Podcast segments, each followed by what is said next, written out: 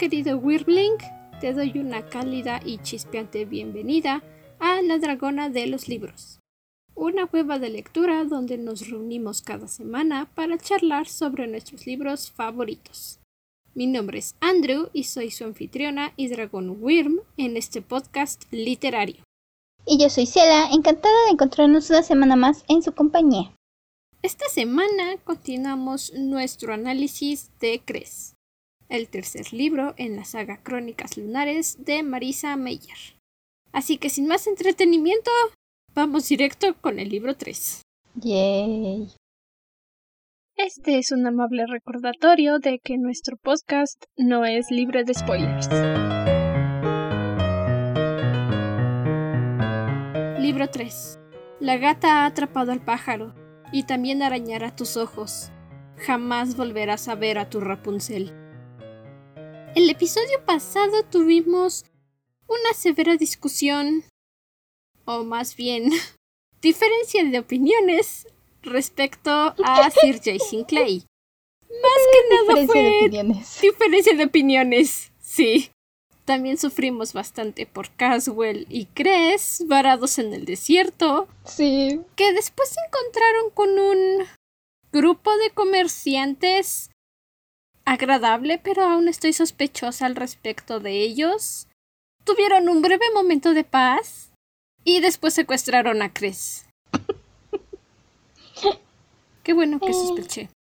Sí, la, verdad es que te pintan a estos comerciantes muy amigables y les ofrecen lugares en el fuego y les ayudan y todo. Y, y uno no puede evitar preguntarse así como que todo parece tranquilo y pacífico. ¿Qué va a salir mal? ¿Dónde está la trampa? Sí, la verdad es que llegan, los reciben, los ayudan, curan a Cres. Y entonces uno no puede, bueno, yo no pude evitar pensar, todo, todo es amor y paz con estas personas, ¿qué va a salir mal? Todo puede salir mal y todo salió mal. Claro. Secuestraron a la pobrecita Cress y ahora va camino a quién sabe dónde. Oh, sí. Bueno, hasta eso creo que fue un golpe de suerte que, que la persona más cercana dispuesta a comprar vacíos resultara ser un aliado. Para nosotros es bueno porque conocemos al viejito verde. Sí, Para Cress no tanto. Cres. Ella no tiene idea de lo que está pasando. No tiene idea de a dónde va, no sabe. si- Está varada. No tiene idea de lo que va a suceder después. Ella tiene todo el derecho de estar asustada. Sí, de, hecho- de hecho ella misma empieza a pensar, ¿qué va a pasar? ¿Me van a vender como esclava? ¿Me van a regresar a la luna? ¿Me van a vender a un grupo de caníbales para que hagan un banquete? No sé de dónde sacó la idea de los caníbales, pero... Su imaginación. Oh, sí. Me encanta la, la imaginación y las fantasías de Cres. Simplemente eso. Son lo que le han ayudado todo este tiempo a sobrevivir en el satélite y en este momento son su perdición, porque la están llevando para el lado contrario a donde ella querría ir. Ya no hay situaciones felices, ahora solo espera lo peor. Sí, sí, realmente. No está teniendo unos buenos primeros días en la Tierra esta niña, pobrecita. Pobrecita pequeña. Sí, y luego Que bueno, a diferencia de Cres, hay que reconocerle a Carswell. Puede estar ciego y seguramente también podría haber perdido la capacidad de hablar. Pero es buenísimo apostando. sí. Es Me buenísimo. encanta este momento en que agarra y cuando empieza, cuando está jugando y empieza a ver y la tipa le dice, bueno, la mujer con la que está, le dice, no, es muy mala mano. Y entonces él decide quedarse porque ya se dio cuenta de que lo están engañando. Me encantan los instintos que tienen, que tiene Carswell. Es donde se ve que de verdad es un genio criminal por más que le hiciéramos burla en un principio. Ah, Yo nunca le hice burla. Yo sé que él es una mente criminal. Yo lo sé, lo he visto en acción. Jamás me he burlado de él. Oh, sí, yo Además, ¿estás de acuerdo que en ese tipo de casas de juego, si no te dejan Cinder sobre ganar... todo así como que no se lo toma muy en serio. Ah, bueno, Cinder es punto y aparte. Pero en esas casas de juego donde si no has ganado una sola mano, sabes que es truco arreglado. Y como Carswell está ciego, pues por supuesto que va a tomar la mano que la mujer considere insalvable como una buena mano. Él mismo lo dice, si me hubieran dejado ganar al menos unas veces, no habría sospechado tanto. Sí. Aparte, me encanta el hecho de que se da cuenta de que esta mujer en realidad es un androide de compañía. Me, me encanta, es... Nadie, aparentemente no muchos en la mesa se habían dado cuenta, pero él ya lo sabe, de hecho por eso está apostando en el juego, porque quiere ganarse al androide. Pues la tiene encima. Realmente no creo que sea tan complicado darse cuenta de que es un androide, porque no desprende calor. Y él mismo lo dice, tiene este sonido metálico todo el tiempo como de joyas, pero es fría. Entonces, lo más lógico para él fue pensar seguramente es un androide de compañía. Sí, aunque me pregunto cuántas personas hubieran podido llegar tan fácil a esa conclusión, igual a la conclusión de que, como tú dices, aún sin poder ver, resulta increíblemente bueno apostando. No quiero imaginarme cómo es cuando tiene todos sus sentidos. No creo que alguien hubiera llegado a esa conclusión, porque Carswell pudo adivinar que era un androide porque estaba junto a él. Yo creo que si alguien la ve de lejos, no va a pensar que es un androide de compañía. Sí. O sea, no fue tanto ahí como su suerte, más bien fue la cercanía. Sí, bueno, eso sí. Que a mí se me hace que probablemente la... Alguien dijo, mira, bueno, más bien el amo del, de este androide de compañía debió haber visto a Carswell entrar y debió haber dicho, mm, mira, ese hombre ciego suena bueno para poder estafarlo. Y le salió volteada la jugada. No, no me parece que haya sido la situación.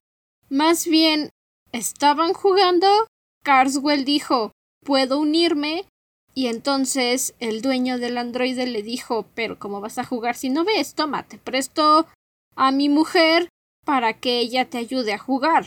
Me parece más a mí que fue la situación así, porque así tanto como, oh, ese ciego parece bueno para estafar, no suena como algo que haría Carswell. Mm, no lo sé. Mi duda sería el cómo se dio cuenta de que estaban jugando. Porque... Pues porque suenan las fichas. Sí, pero... Cuando mis tíos juegan, ¿estás de acuerdo que cuando los tíos y los primos se reúnen para jugar, escuchamos las fichas? Todo el tiempo y se escuchan las conversaciones y las pláticas. Evidentemente no creo que cambie en el futuro ni en el país. Si están jugando póker, hmm. suenan las fichas. Sí, pero entre todo el ruido que debía haber en un restaurante, porque digamos, cuando los tíos juegan, están ellos jugando y si acaso está la tele prendida y un par de conversaciones. Yo, ¿será que me imagino el hotel de el restaurante del hotel con varias conversaciones, varias gente platicando, a lo mejor más de un grupo jugando cartas. Entonces, ¿cómo? Lo dudo mucho. Es una población muy pequeña.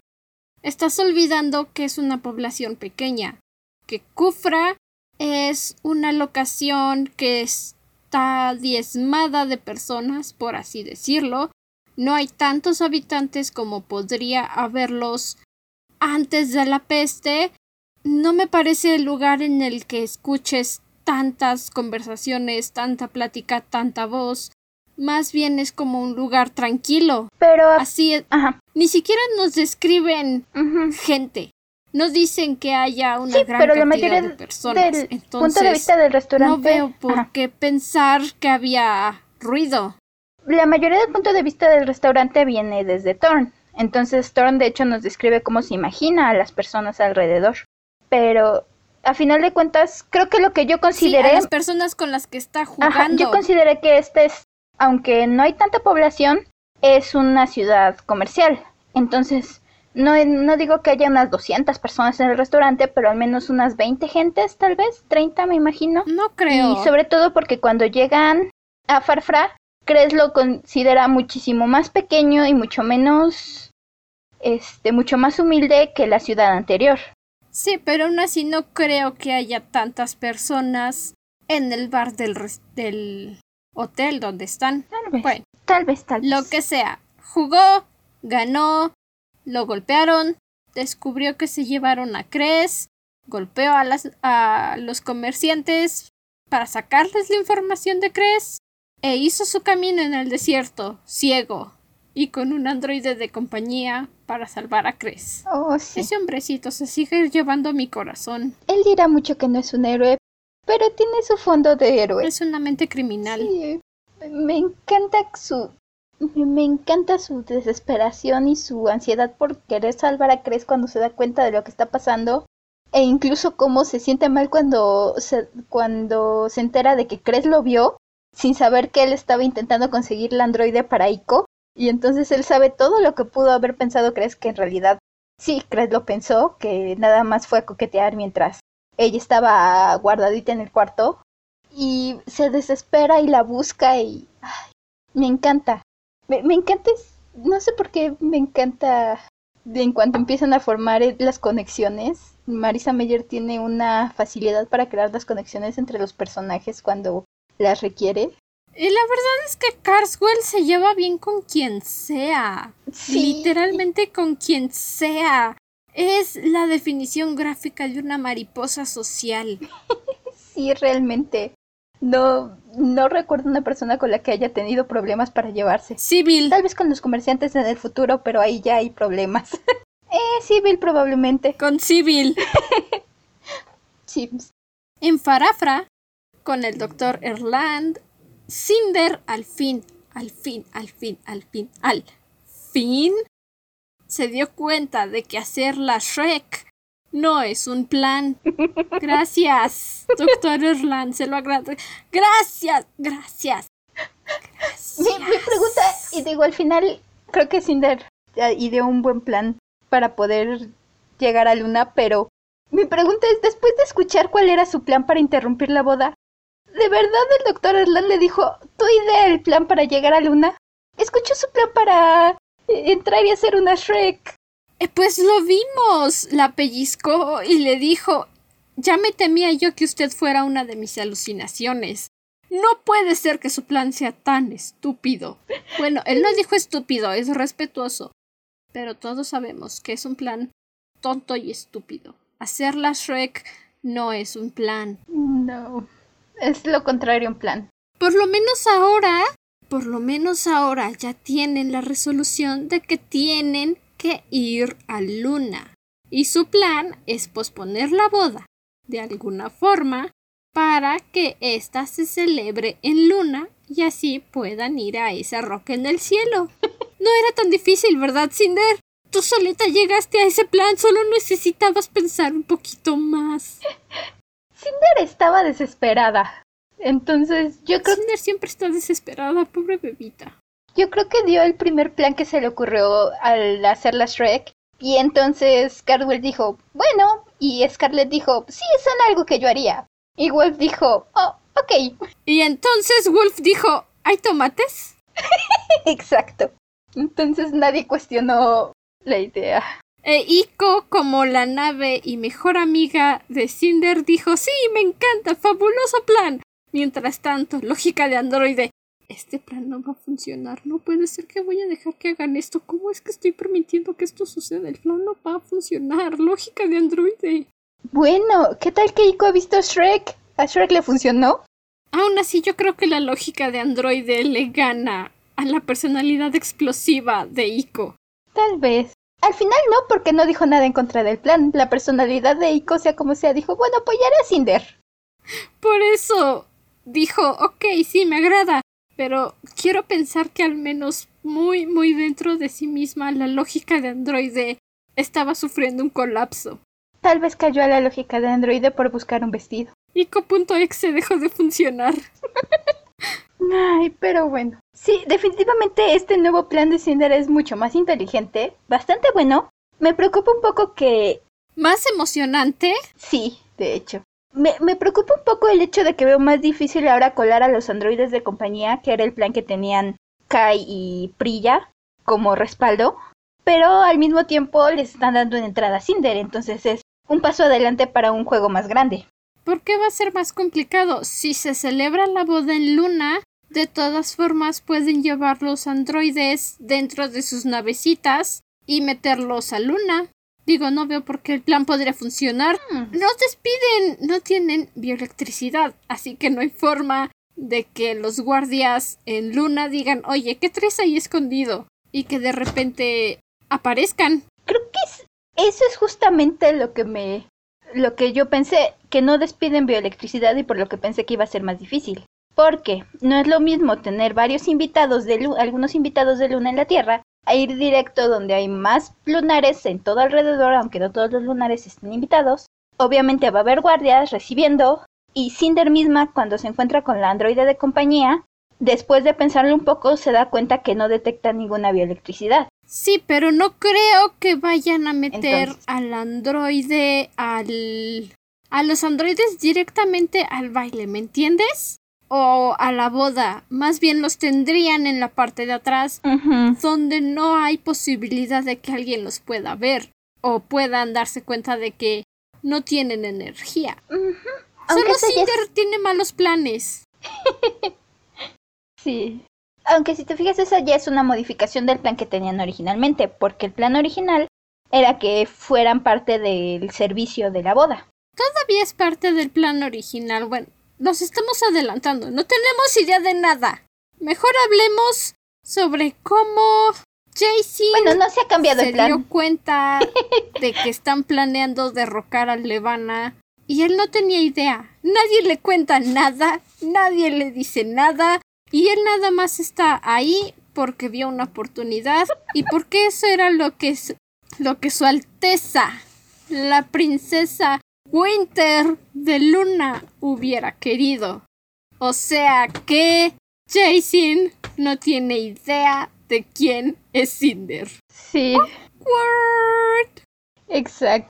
Debo, debo confesar que me sentí un poco como Cinder cuando Jaycee le dice la princesa Winter, nuestra única princesa, y Cinder dice, oh, cierto. Oh, esa princesa. Sí, claro. Claro, por supuesto. Esa princesa.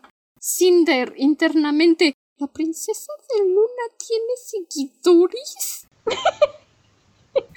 Literalmente, esa fue su respuesta.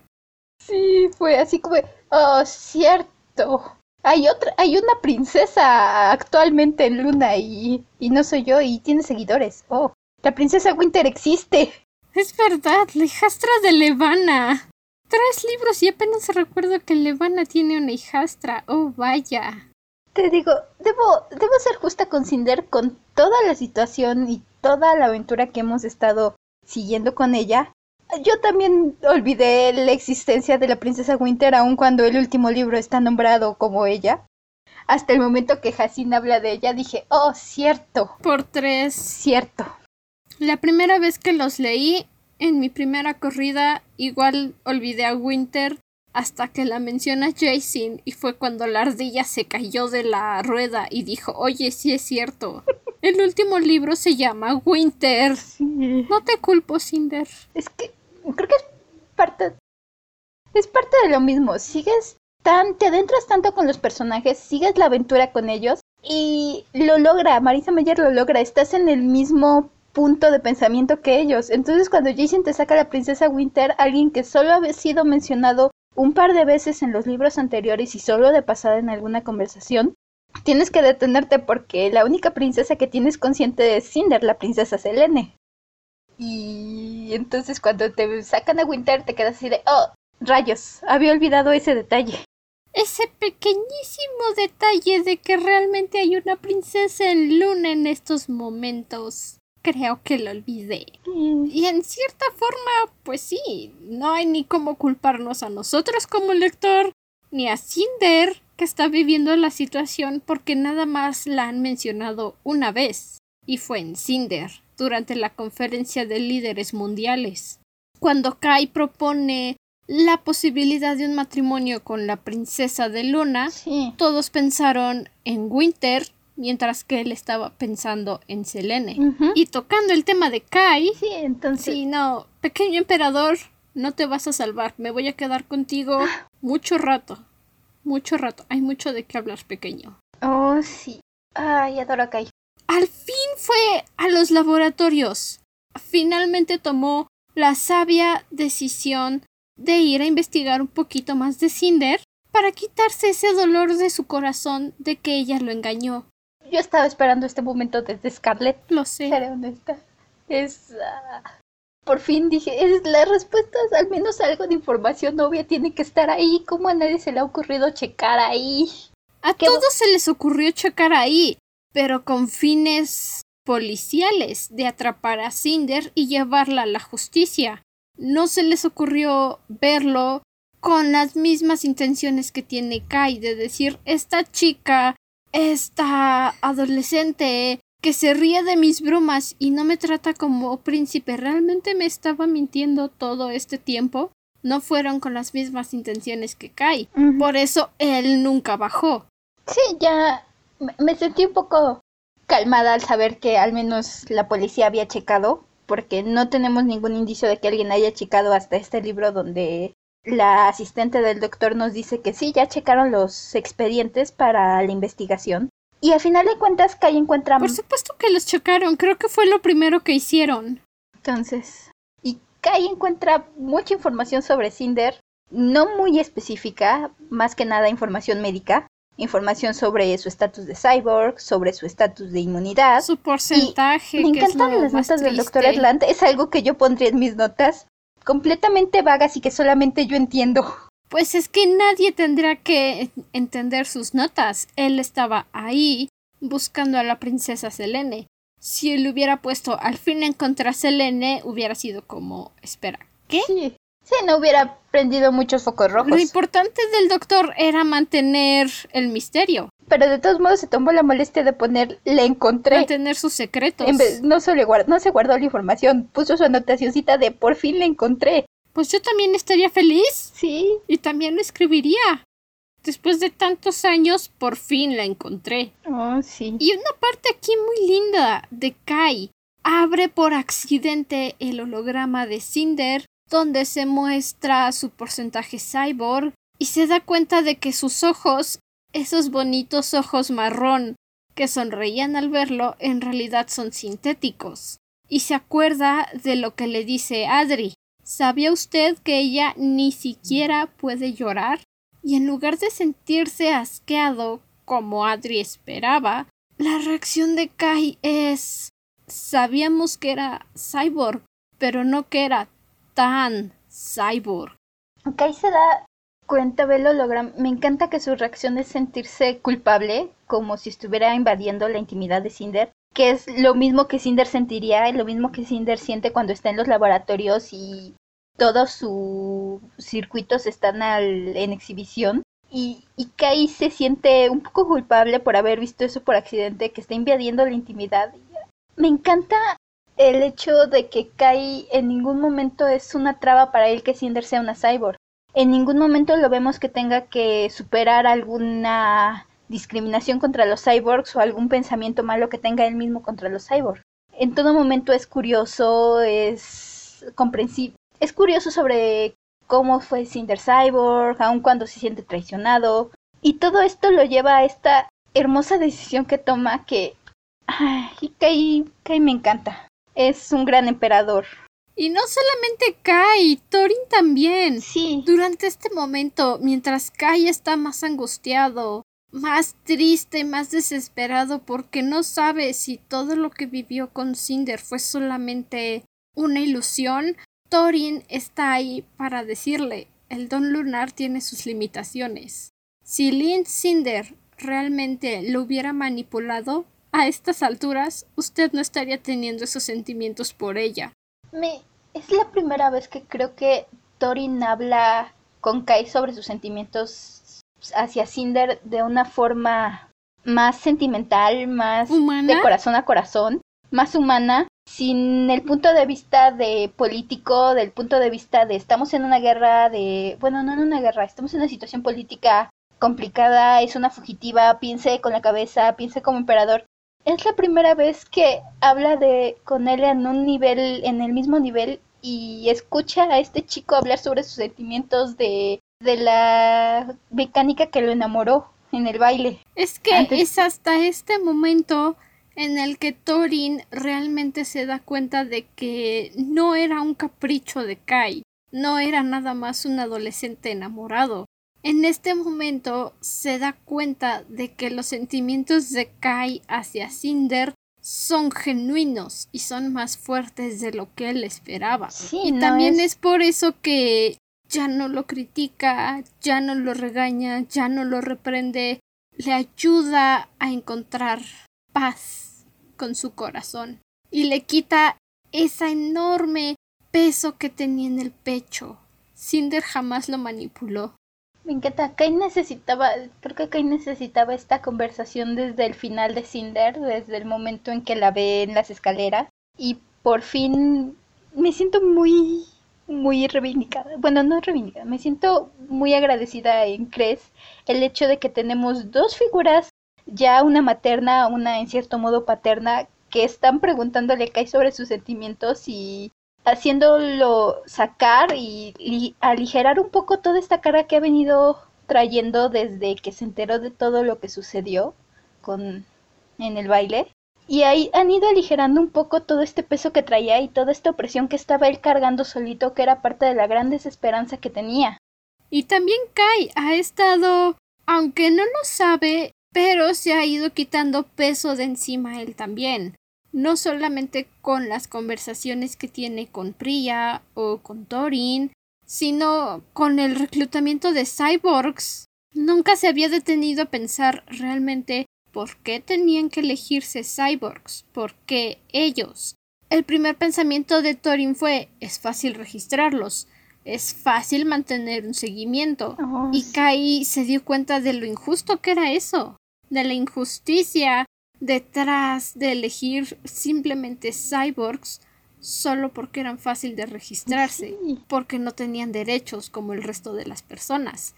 Y este bonito pensamiento de él al decir no es justo, también le quita un peso de encima a Cinder. Le ayuda a dejar de sentirse como una extraña, una desconocida en el país que ella ya considera su hogar. Como como bien lo dice Cinder, Kai tiene una conferencia de prensa y en unos minutos echa atrás una gran barrera de discriminación y prejuicios contra los cyborgs. Vemos un poco de cómo se dio esta discriminación, que es tan, tan fácil de encontrar contra otros grupos oprimidos hoy día en la historia. El, todo este proceso que se dio para que los cyborgs estén en la situación en la que están ahorita, que realmente no es justo, es una discriminación y nos lo confirman, que fue un grupo de cyborgs hostiles, un pequeño grupo de cyborgs hostiles que se usó como excusa después de años de quejas y críticas. Un grupo pequeño. De... Ni siquiera cyborgs hostiles, un grupo harto, un grupo que llevaron al odio con todas las restricciones que les ponían. No quiero pensar en ellos como hostiles, porque es algo que hemos visto muchas veces en la historia. Si sigues presionando al mismo grupo de personas una y otra vez, al final alguien va a decir ya basta. Y eso fue lo que pasó con este grupo de cyborgs. Ellos dijeron ya basta. Y porque ellos decidieron tomar asunto en tomar cartas en el asunto, fue que la gente los consideró peligrosos y dijeron está bien, pues ahora ya no tienes derechos, ahora ya no eres libre, ahora solo eres una mascota. Ya en el primer episodio creo que es junto con la letumosis creo que fue la discusión más larga que tuvimos, toda esta discusión sobre la situación de los cyborgs. Me encanta por ahí. me encanta que no deja no se que dejó este tema en el olvido, que no fue simplemente bueno, ya, estamos en otras cosas, sino que retomamos y como tú dices, Kai se da cuenta porque Kai cree que ya no están reclutando gente y cuando baja al laboratorio y le dicen, todavía estamos reclutando, creemos en esto y no sé qué, lo que Kai dice es, vamos a detenerlo en este instante. Y Thorin le dice... Pero solo el reclutamiento de cyborgs. Es lo que él aclara. Ajá. Sí, vamos dice, no veo por qué la vida de un cyborg tiene que valer menos que la de un ciudadano normal. All lives matter. Oh, sí. Ay, es... Adoro adoro a Kai. Está, como bien dice Torin, el hecho de que tome 120, una ley, 126 años de una ley de tradición y diga, ¿sabes qué? Aquí algo está mal y lo voy a detener ahorita. No me importa que ya tenga, porque es una decisión muy valiente, sobre todo considerando que ya tiene críticas por el matrimonio con Levana, por las decisiones que ha ido tomando. Mucha gente... Por invitar a Cinder al baile. Invitar a Cinder al baile, que bien lo dice Cinder, todavía no han empezado a agarrarlo de ahí, pero se lo van a agarrar de ahí. Su edad misma es, le juega en contra. Mucha gente lo vemos en las primeras reuniones con la Unión. No lo muchas al principio lo consideran como el niño sentado en el lugar de su papá. Y aún así toma la decisión y no se detiene y no lo teme. Y Thorin mismo se lo dice. Thorin mismo lo recuerda. Es de un sabio líder reconsiderar las decisiones del pasado y cambiarlas para bien. No me canso de decir por qué este este sujeto es de mis favoritos. ¿Y por qué compite tanto con Carswell? Siempre. Ay, sí, me, me encanta.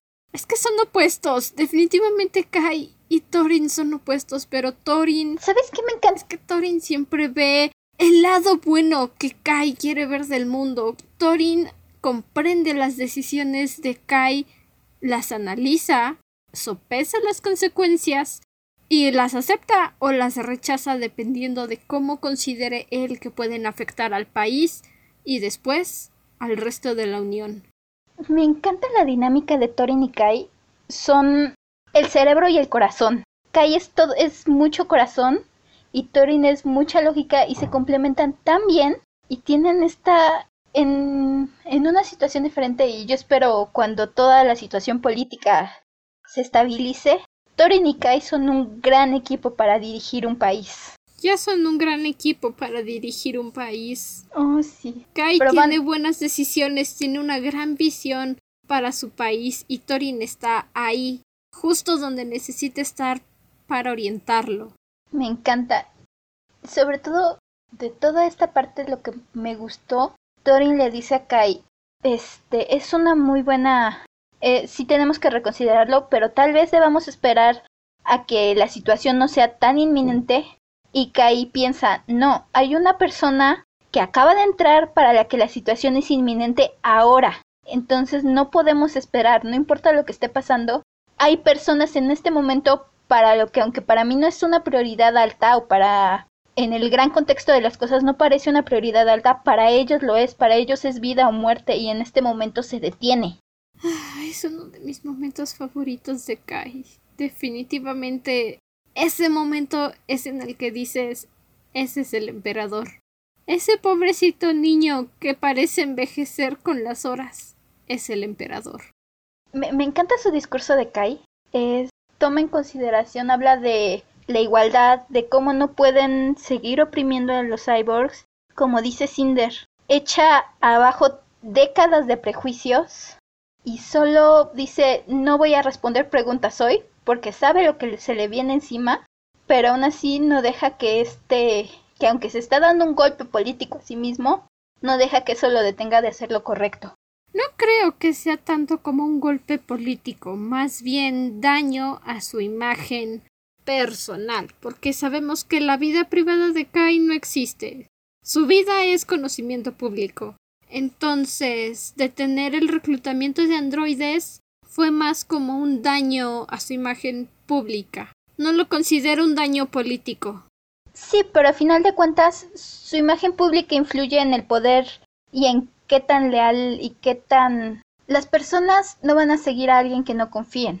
Ya vemos, han pasado 126 años con la misma familia real. No ha habido un cambio. Las personas si no les empieza a parecer, va a empezar a haber disturbios, va a empezar a haber problemas. De por sí ya hay problemas con Luna. A final de cuentas, creo que sí hay consecuencias políticas en los daños a su imagen. Sí, pero estamos de acuerdo que no es lo mismo cambiar un presidente que una familia real. Ciertamente.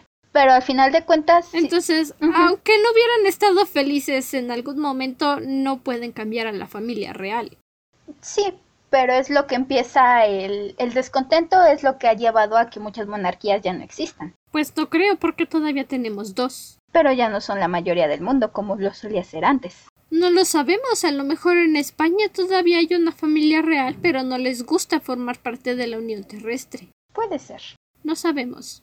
Así que entonces el doctor Erland está en Farafra, Pero ayudando a Cinder a mantener a Wolf con vida. Jason está de necio con que lo dejen morir porque obviamente no se va a salvar. Cinder le pega, le dice cállate la boca, es mi amigo. Y el doctor Erland recibe a la pequeña Cres. Yo estoy igual que él, doy gracias a que Cinder no estaba presente cuando le llevaron a Cres porque no sé qué excusa podría haber dado para decir mire, tengo un mercado negro de vacíos, pero no se asuste. Estoy buscando una cura contra la letumosis. Por favor, no se altere, señorita Lynn. No hubiera terminado, Cinder lo hubiera golpeado. me cae bien el... Honestamente creo que se hubiera merecido al menos un zape con la mano no cyborg de Cinder, porque entiendo, no sé, creo que este es un área bastante gris, porque a final de cuentas, como decíamos, justamente acabamos de hablar de los cyborgs, no hay mucha diferencia el hecho de que le estén llevando personas para que quiero creer que no, nunca nos lo dicen exactamente que le haga lo mismo que a los cyborgs, inyectarles la enfermedad o algo así. Obvio no. Hasta donde sabemos, toma la sangre. Y el doctor Erland dice que Cinder no hubiera entendido, que no entiende que se tienen que hacer sacrificios. Y es, creo que es un área muy gris, porque sí se tienen que hacer sacrificios, pero al mismo tiempo Sí, pero el doctor mismo lo dice. Él prefiere tener voluntarios de verdad. Pero no es tan fácil ganarse la confianza de los lunares. Entonces, cuando en ocasiones la gente turbia encuentra vacíos y se los lleva, pues lo aprecia. No le gustan los medios, pero es necesario por el bien común, porque él confirma el antídoto de la letumosis está hecha a base de vacíos. La misma mutación genética que los hace inmunes a la bioelectricidad es es lo que te la fuente es de la letumosis. Bueno, del antídoto. del antídoto, sí. Creo que es, es un área muy gris. Y este, ahí esta frasecita. ¿Será que yo vengo mucho del fandom de Harry Potter? Fue mi primer fandom. Pero esta frasecita de por el bien común se puede usar para tantas cosas y puede ser tan peligrosa. Y es lo que te digo, creo que es Es que es peligrosa en cualquier situación que la manejes. porque a final de cuentas es decir que estás dispuesto a sacrificar personas por algo más grande. Y sí, se entiende, es necesario, pero al mismo tiempo solo dejar atrás a esas personas que se sacrificaron o sacrificar así nada más es... ah. Y realmente adoro al doctor Erland. Pues es básicamente lo que sucedería si Cinder logra llevar. Si Cinder logra llegar a Luna, es básicamente lo que sucedería, por el bien común. Levana no se va a quedar de brazos cruzados si esto llega a suceder. Sí, Definitivamente Levana va a responder, y su respuesta va a traer mucha muerte, muchos sacrificios, pero es por el bien común. oh, sí. Entonces, los dos están metidos en el mismo barco. Los dos quieren lo mejor para todos. Y es, lo que te- es un punto muy difícil y es algo que creo que Cinder va a tener que aprender o va a tener algún golpe para darse cuenta de ya ha empezado es consciente de su papel de de la princesa y que va a tener que derrocar a Levana se ha rehusado a aceptar sacrificios bien lo dice el doctor Elan ella no entendería ella se siente culpable, es más, en, tenemos cierto punto en Scarlet, me parece, donde Cinder dice que se siente, cuando se da cuenta de que el doctor Erland la estaba buscando, que piensa en todos los cyborgs que, que han reclutado y que murieron de letumosis porque la estaban buscando a ella, todas las personas que han caído por ella, y creo que es algo que Cinder se va a dar cuenta que ella misma va a tener que hacer sacrificios en algún momento y va a tener que decir, esto es necesario, y va a ser muy doloroso para Cinder. Solo necesita su golpe de realidad. Sí. Nuestro querido doctor también, mi pobrecito anciano, Ah, confirma que Cres es su pequeña luna creciente. O sea, no es como que Marisa Meyer de verdad nos haya guardado el secreto a voces, pero mi pobrecito anciano, él daba por muerta a su hija, a su pequeñita, y apareció ahí frente a él. Ese pobrecito hombre necesita un descanso. Su corazón necesita un descanso. Cres lo obligó a tomar un descanso. Le dio tan fuerte que lo noqueó. Tomó un descanso involuntario gracias a Cres. Hay que ser justas. Él está viejo. Ya está grande para estas cosas. Además, seguramente le dio con sus huesitos. Eso duele. Algo que me gustó y noté, no sé si fue intencional, que yo creo que sí o no, pero hay muchas similitudes entre la primera vez que Cinder conoce al doctor y el primer encuentro de Cres en el hecho de que llegan presas, asustadas.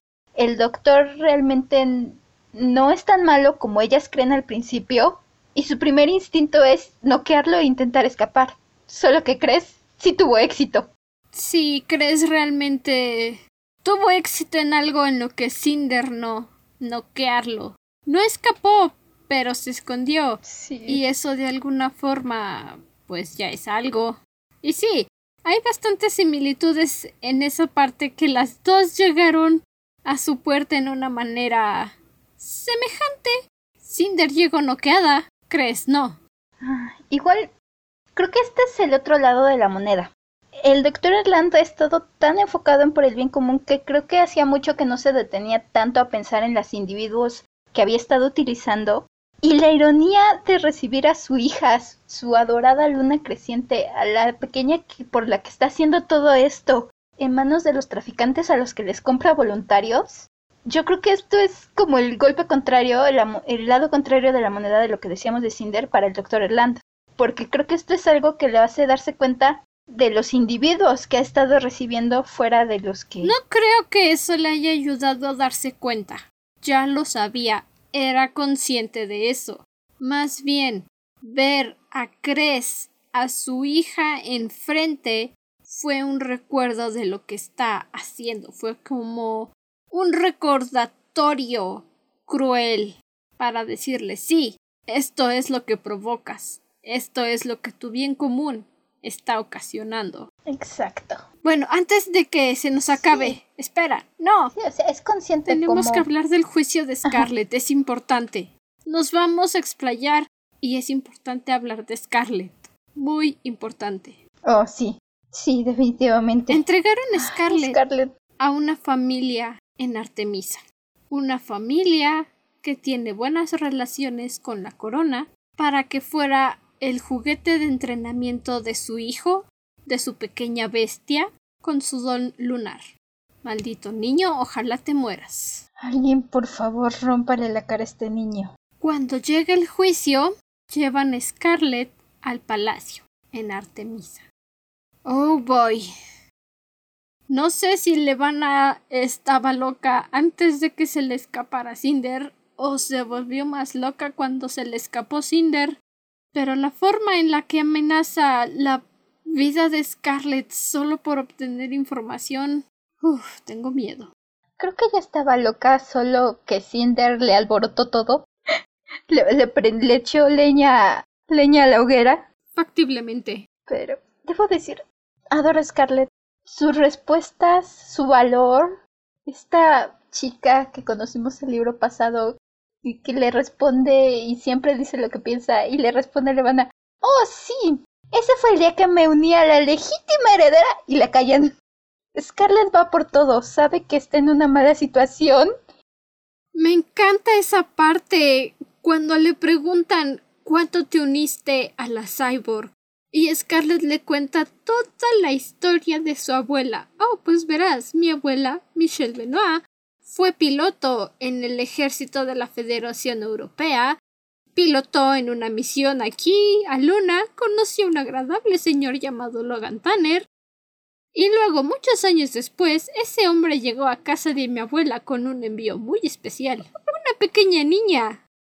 A punto de morir, por cierto, pero sobrevivió y estuvo escondida en el granero de mi abuela todo este tiempo.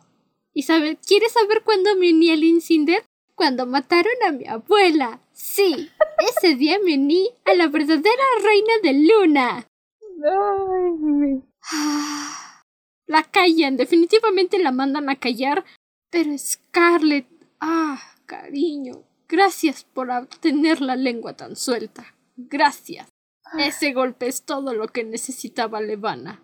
Oh, sí. Me encanta la fuerza de los personajes y me encanta la fuerza que tiene aquí Scarlett. sabe que le puede ir muy mal. Pasó 10 días torturada por un escuincle y tiene... Eso no es un escuincle, es un monstruo. Sí. Y aún así suelta todo esto y sigue teniendo su carácter, sigue teniendo este fuego que es Scarlett. Ay, Dios, me encanta. El juicio es increíble, la verdad. Y el final, ese final, la primera vez que lo leí dije, espera, dame diez segundos. ¿Qué acaba de pasar? El momento en el que hablan y dicen ¿Puedo quedármela? Sería una linda mascota. Yo dije no, por favor no. No otro amo Charleston, por favor. No de nuevo. Y luego le van a suelta esta frase que dice te la puedes quedar, pero tienes que aprender que cuando una reina da una orden, debe cumplirla, o la gente se va a rebelar. Andrew.exe dejó de funcionar también. Espero yo que la llegada de esta persona sea algo bueno para Scarlett. Quiero yo confiar el hecho de que todos los nombres que hemos tenido de, de protagonistas en los libros han sido aliados. Quiero confiar en que la princesa Winter será una aliada. Aún no estoy segura, pero quiero creerlo. Y quiero creer que es esta, por todas las pistas que nos dan, que es ella quien solicita Scarlett y que significa que al menos ya no va a pasar como estuvo con este, este monstruo, con el, este monstruo en forma de squinkle. No lo sabemos. No lo sabemos. Esta persona misteriosa le dice a Levana si la tengo, a lo mejor podría mostrar mejorías. Si fuera mi mascota, tal vez mi don mejore. Entonces, por ahora, no sabemos nada, excepto que la preciosa y fiera Scarlett está en peligro. De hecho, terminamos el libro sin estar seguras si aún tienes todos sus deditos en sus manos. O si perdió una mano. O si perdió una mano, un dedito, si le va a hacer compañía a Cinder y va a tener su pistolita en el dedo.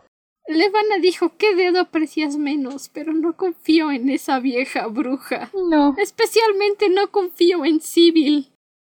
Para poder terminar, Cinder y el resto de la tripulación de la Rampion es acorralado en Farafra por el ejército de la comunidad oriental. Cinder logra convencer a Wolf mediante la manipulación de que necesita pararse y caminar con ella para volver a la Rampion, pero no quiere manipular al ejército porque pues eso es algo que haría Levana y ella no quiere ser como Levana.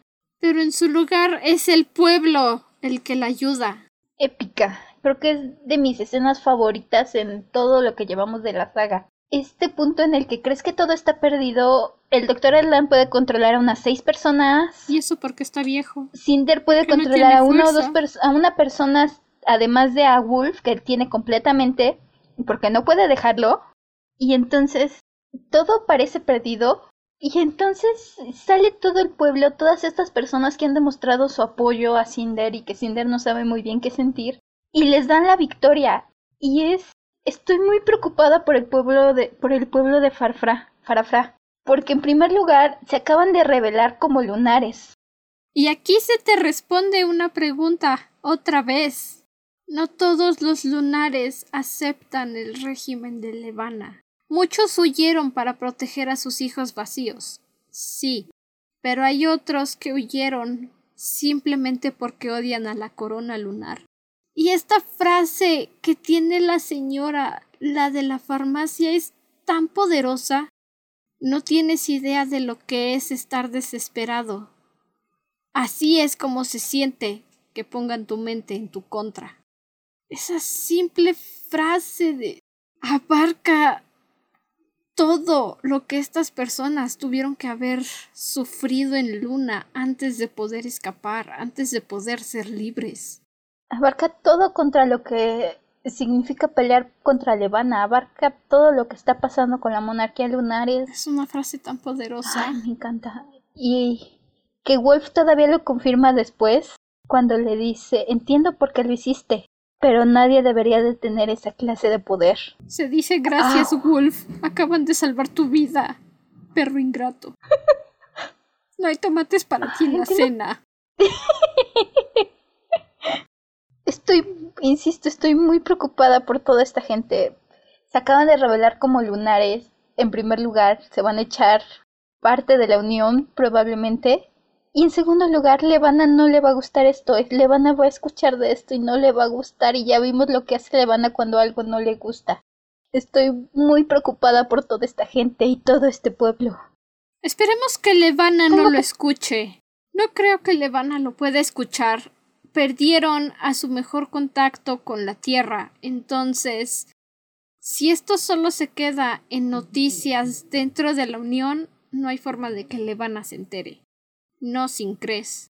Sí, espero que ese sea parte de el golpe que se autodió Civil a quitar a Cres del camino. Es que desde que perdieron a Cres, perdieron su contacto con la Unión Terrestre. Sí, perdieron su mejor hacker. Su única hacker.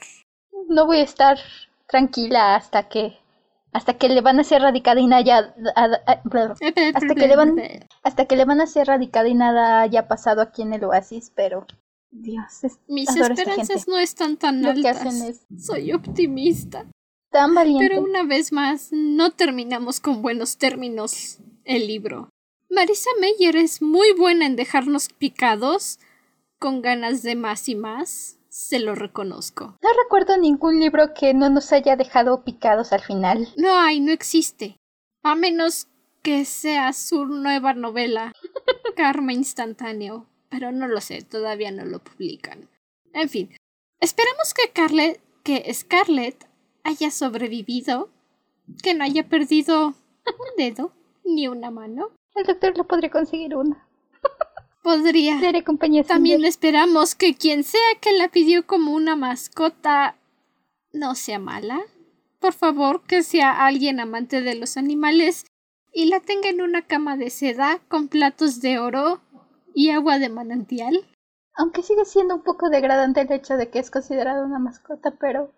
Pero al menos. Pero prefiero que sea una mascota mimada. Sí. Así estará con vida. Mejor jaula de oro que animal torturado. Bien, bien dicho. Bien dicho, bicho.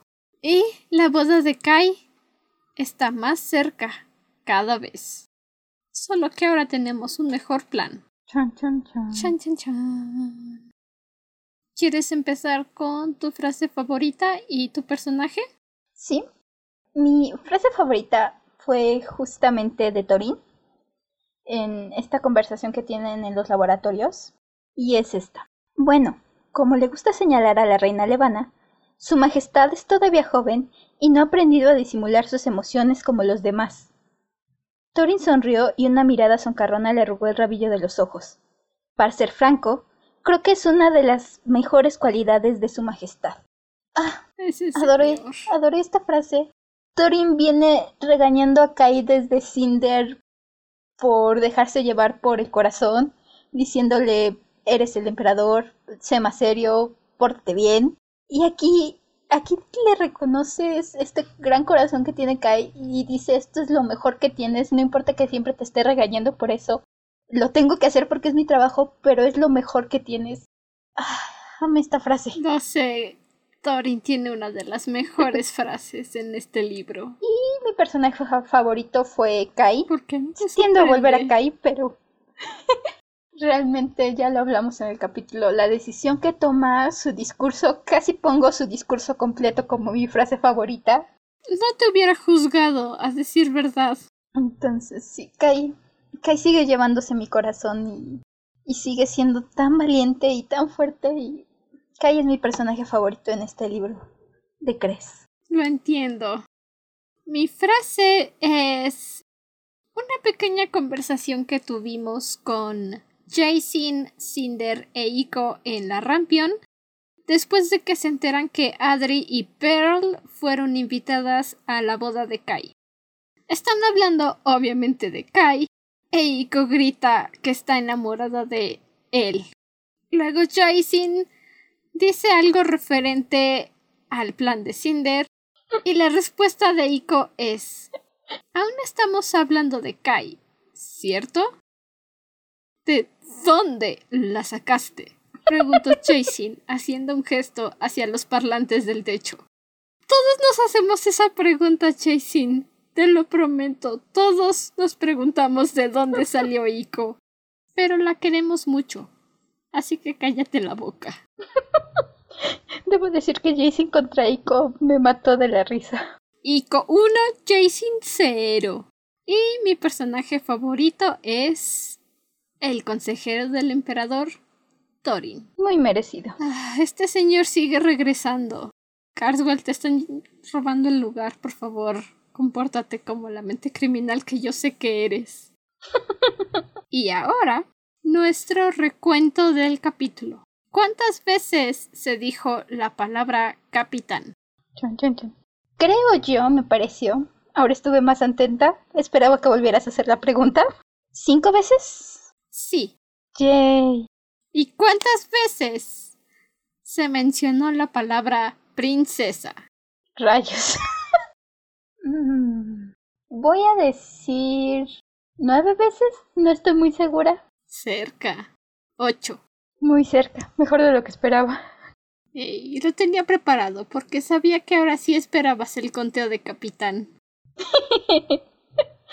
Debo confesar que creí que la otra iba a ser la palabra amo, porque también la mencionan muchas veces con la androide. Nah, solo fueron como cuatro.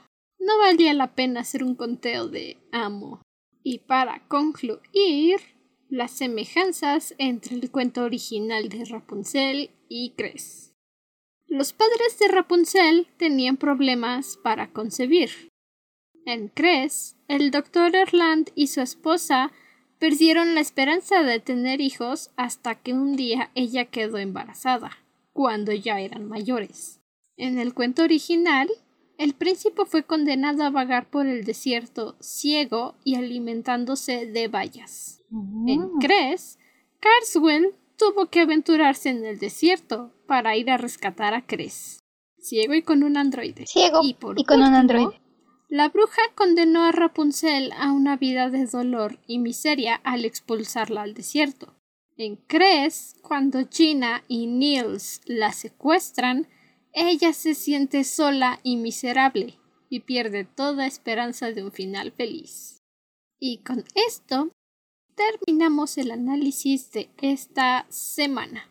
Fue más alegre que la semana pasada, debo confesar. Me sentí menos angustiada, pero ahora estoy preocupada por Scarlett. Scarlett creo que es la que más peligro está y la que todavía, al menos el resto de la tripulación se reunió con un par de nuevos aliados. Pero... Al menos ellos están juntos. Scarlett. Mantenemos la esperanza. Sí. Mantengo mi esperanza en alto por un final feliz para todos. Yo igual. Recuerda seguirnos en nuestra página de Instagram. Nos encuentras como arroba dragona-de libros o la dragona de los libros. Ahí nos puedes enviar tus comentarios y opiniones sobre el podcast. Al igual que en nuestra página web, el link lo encuentras en la descripción de nuestro perfil en Instagram. Hasta entonces, permanece cómodo y seguro dentro de tu cueva. Nosotros nos volveremos a reunir en el siguiente episodio. Hasta la próxima luna. Adiós. Suerte con sus apuestas.